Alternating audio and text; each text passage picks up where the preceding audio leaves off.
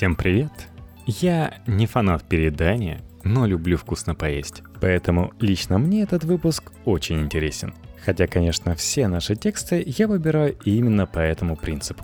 Приготовительные классы Ивана Шишкина, красители и термины. Шеф-повар ресторана «Деликатесен» Иван Шишкин обладает энциклопедическими познаниями о мире еды, любит о ней говорить и умеет в нее влюблять. Афиша Дели представляет конспект его лекции, прочитанной в кафе «Юность». Она посвящена словам и цветам. Для затравки. Занимательный факт. Все вы слышали про такое блюдо, как ласточкино гнездо. Ценится в Китае и всей Юго-Восточной Азии. Килограмм стоит от 2 до 10 тысяч долларов. Основное их производство, как ни странно, находится в Малайзии – Ласточкины гнезда — это на полном серьезе ласточкины гнезда. Они выглядят как кармашек из белых ажурных чешуек, которые птица производит, выделяя нечто изо рта. Оно немного пенится и застывает. Примерно наполовину оно состоит из белка, птичьей слюны, а наполовину из агар-агара. Птица собирает водоросли, в частности агар-агар, заглатывает маленькие кусочки и отрыгивает. Так вот — это гнездо съедобно. Из него в Азии делают супы. Замачивают в бульоне, гнездо разбухает и превращается в слизистую губку. Считается, что это очень полезный для здоровья продукт. Мне интересен не только сам факт существования ласточкиных гнезд в качестве деликатеса. С чем связана их фетишизация? Почему они так дорого стоят? Раньше их было тяжело добывать. Это считалось экзотикой. За ними нужно было карабкаться высоко в горы или пещеры. Сейчас же ласточки гнездятся в специально построенных бетонных кубах. И проблем с отбором никаких нет. Тем не менее, цена осталась прежней. И такая ситуация касается многих продуктов. Некогда они были ценны, а сейчас ничего не стоит в производстве. Такая же история и с вином. Почему я рассказываю об этом? Это вопрос эрудиции. Это Просто надо знать. Читать, стараться запоминать все, что связано с едой, если вы по-настоящему хотите углубиться в эту тему. Что читать? Некоторые из книг, которые рекомендует Шишкин. Книги рецептов, на мой взгляд, это не руководство к действию. Если это книга уважаемого шефа, то, скорее всего, она даст срез его понимания продукта и отношения к нему. «Ля Рус Гастрономик» — совершенно удивительная книга — которая должна быть. Это знаменитая гастрономическая энциклопедия, которая во Франции существует в виде большого тома с мелким шрифтом, а в русском издании превратилась в шикарный восьмитомник с большими буквами, картинками и расшифровками. Редакция сделала невероятную работу по внедрению сухих энциклопедических данных в массы. Чем больше ее читаешь, тем больше понимаешь, насколько много мы не знаем ни географии, ни терминов, ни истории вопроса. Кроме того, это один из лучших переводов кулинарной литературы. Там практически нет ошибок, все очень корректно. Факт-чекинг был проведен просто безумный. За столом с Ниро Вульфом. Любопытная книжка. Сыщик живет в довоенную эпоху в Нью-Йорке, а половина ее о том, что он ест или готовит, и как дискутирует со своим поваром. Ни одному переводчику не удалось перевести детективы Рекса Стаута без косяков. Переводы были такие, что описание еды превращались в абсурд. Но 15 лет назад дотошные переводчики разобрались с терминами и выдали довольно грамотную интерпретацию, что превратило эту литературу из легкого детективного жанра в важный документ, описывающий диету состоятельного американского гурмана 1930-х годов.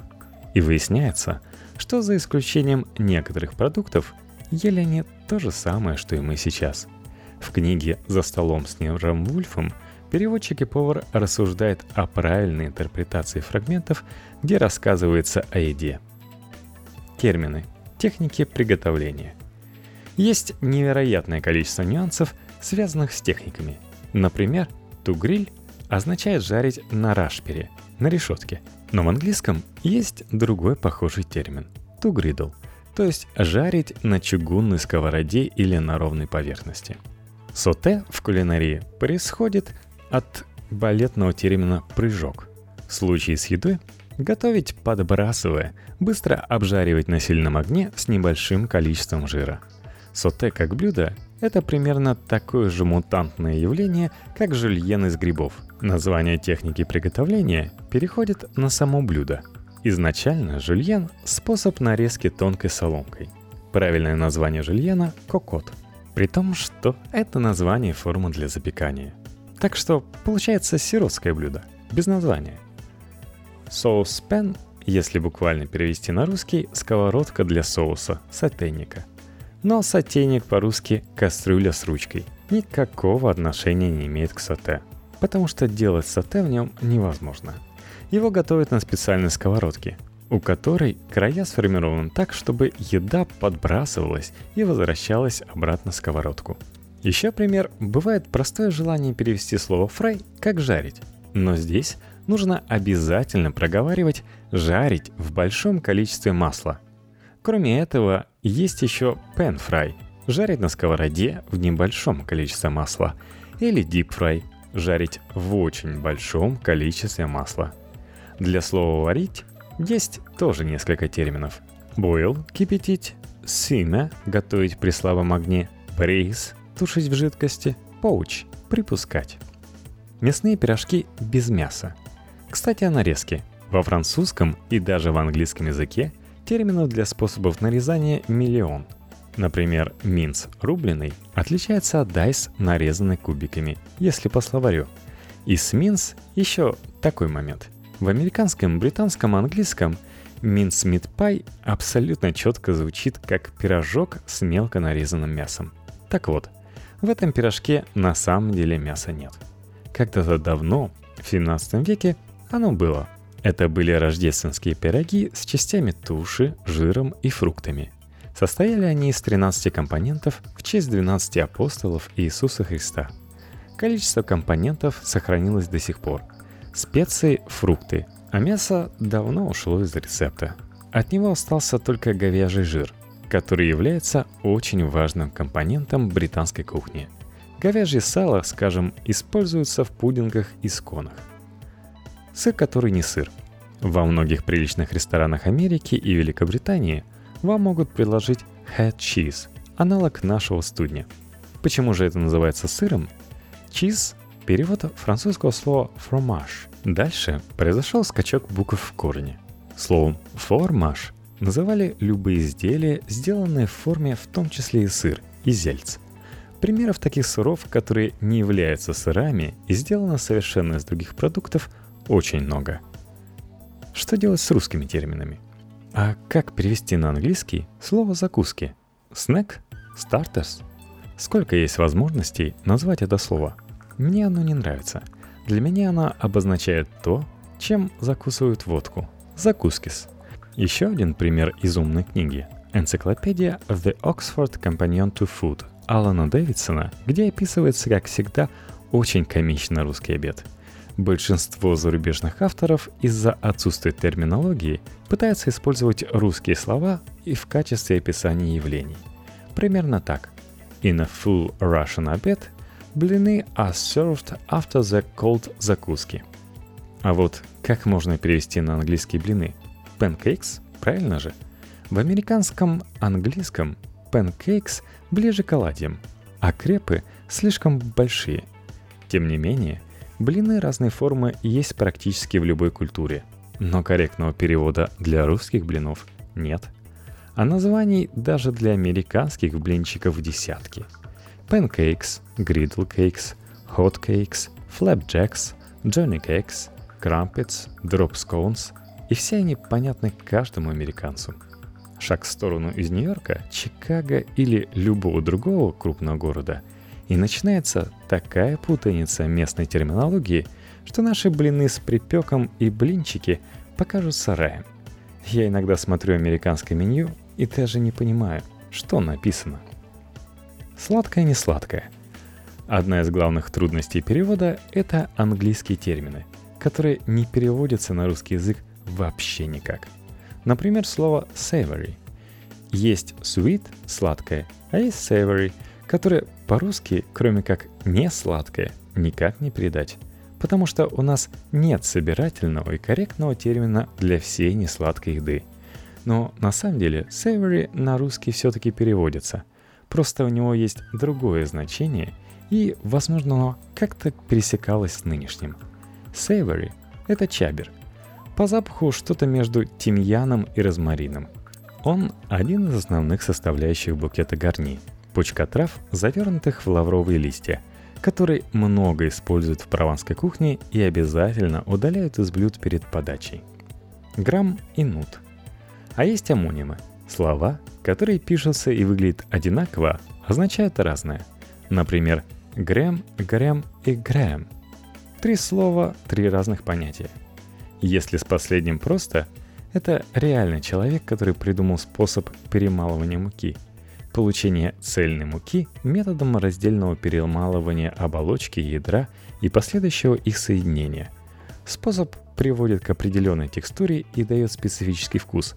Это очень популярный вид цельнозерновой муки в западных странах. Итак, первое слово означает, собственно, грамм, а второе – горохнут. Так вот, когда я читаю в русских переводных книгах, что эти котлеты состоят из грамма муки то понимаю, что они были сделаны из нута. И такой косяк я встречаю регулярно. Красители. Растительные красители. Красители – отдельный мир. Они к бытовой жизни могут не иметь отношения и на профессиональной кухне в чистом виде используются редко. Тем не менее, они используются опосредованно. Мы же работаем не только со вкусом, но и с текстурой, цветом, целым комплексом впечатлений на тарелке – с биологической точки зрения, красители имеют сигнальную функцию, обозначают спелость или токсичность. Несмотря на то, что хлорофилл видится нам зеленым, он поглощает свет в синем и красном спектре. И на самом деле его фактически цвет синеватый.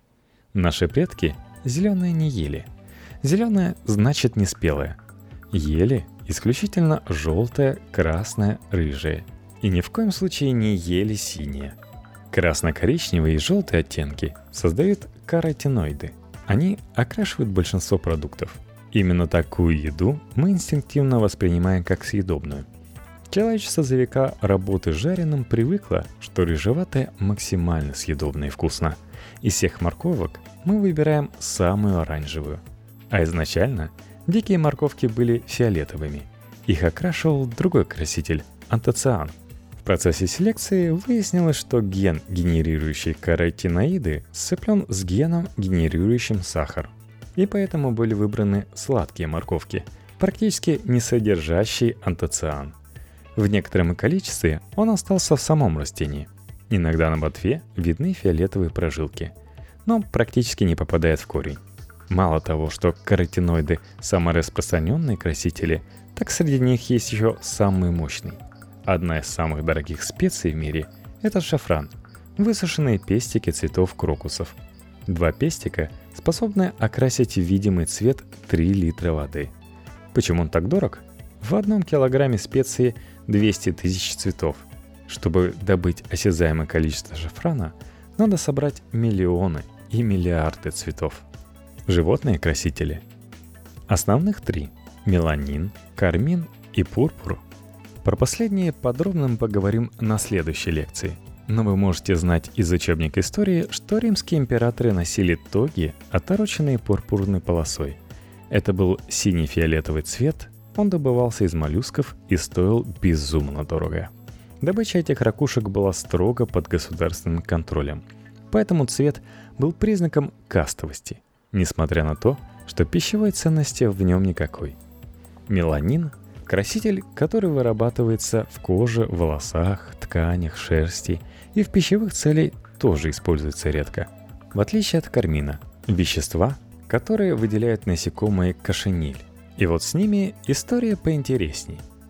Кактусы, жучки и кола. Кошениль существует на всех континентах. До того, как открыли Америку, использовали армянскую и польскую кошениль.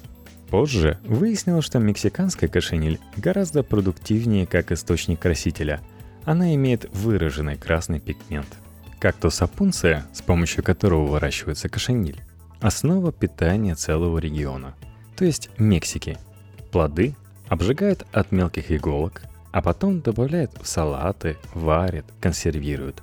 Это один из немногих источников свежей зелени в центральной части страны.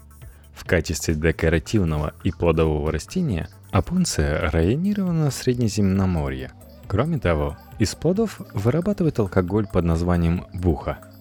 Плоды опунции по-французски называются фиги, но в данном случае название не говорит о сырье – и происходит путаница. Якобы буху делают из инжира. Раньше всех производство бухи было освоено еврейскими колониями на севере Африки. И более того, этот кактус кашинили стал самоназванием евреев, родившихся в Израиле – сабра или сабар. При этом сама кашиниль не является кошерной. И это стало причиной многих скандалов, так как кармин добавляет во всевозможные напитки – том числе, по слухам, его добавляют в колу.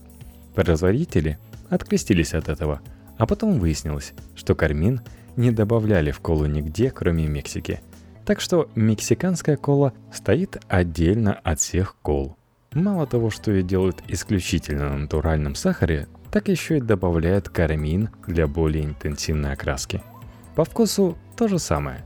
Но есть люди, которым это важно – на официальном сайте Coca-Cola полностью отрицает использование животных красителей. Почему мясо красное, а рыба белая и наоборот? Секрет сохранения цвета, как правило, бережная обработка. Надо при этом понимать, что красители, окрашивающие живую плоть, например, мясо или рыбу, также чувствительны. И когда вы готовите мясо, оно будет менять цвет.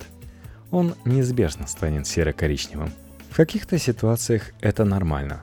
Но у потребителя есть стереотипы. Он не будет есть серую колбасу. Использование фиксаторов окраски началось относительно недавно, около 100 лет назад. До этого как-то справлялись. Интуитивно использовали продукты с естественным содержанием фиксаторов, что приводило к розовому оттенку. Не могу дать себе ответ, почему люди начали искать розовый оттенок у мясной гастрономии – но тем не менее, о том, почему мясо красное, а рыба белая, и наоборот, расскажет наш мясник Петя Павлович. Животные, живущие на земле и в воде, сильно отличаются друг от друга. Движение – главный признак жизни. Происходит в двух средах по-разному. Земным животным нужен более мощный скелет. Бычок двигается за счет сокращения мышцы, который состоит из мышечных волокон. Они тонкие, но для того, чтобы мышца держалась, обернуты в пленки, соединительную ткань. У животных она более плотная и поэтому менее прозрачная. У рыб наоборот. Мышцы короче, соединительная ткань тоньше. Поэтому, как правило, мясо рыб в сыром виде полупрозрачное. Для разных типов движения, постоянного, медленного или резко прерывистого, есть разные типы мышечных волокон – белые и красные. Отличаются они по способу доставки энергии в мышцу. В белых волокнах запасается гликоген – топливо, которое может быстро переводиться в энергию. Белые волокна отвечают за быструю работу. Например, у прыгающей лягушки или носящегося кролика их мясо белое. Большинство рыб спокойно плавают и иногда совершают резкие движения, поэтому основной цвет их мяса также белый. Красные волокна нужны для того, чтобы делать несложную неспешную работу. В них топливом является жир, и чтобы он мог использоваться в качестве энергии, нужен постоянный подвод кислорода. Для этого в крови животных есть гемоглобин, а в мышечной ткани – миоглобин. Это не просто белок, он связан с красителем. За ним закреплен ион железа, и цвет меняется за счет него. Если миоглобин насыщен кислородом – то имеет ярко-красный цвет. Если нет, то может быть другого цвета, например, белого.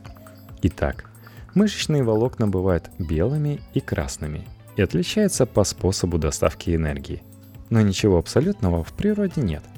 Поэтому конечные мышцы животных состоят из обоих типов волокон, просто в разных соотношениях.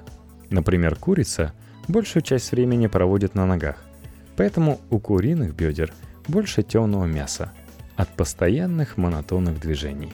А грудка предназначена для того, чтобы летать. Приводит в движение крылья, что происходит с курицей редко.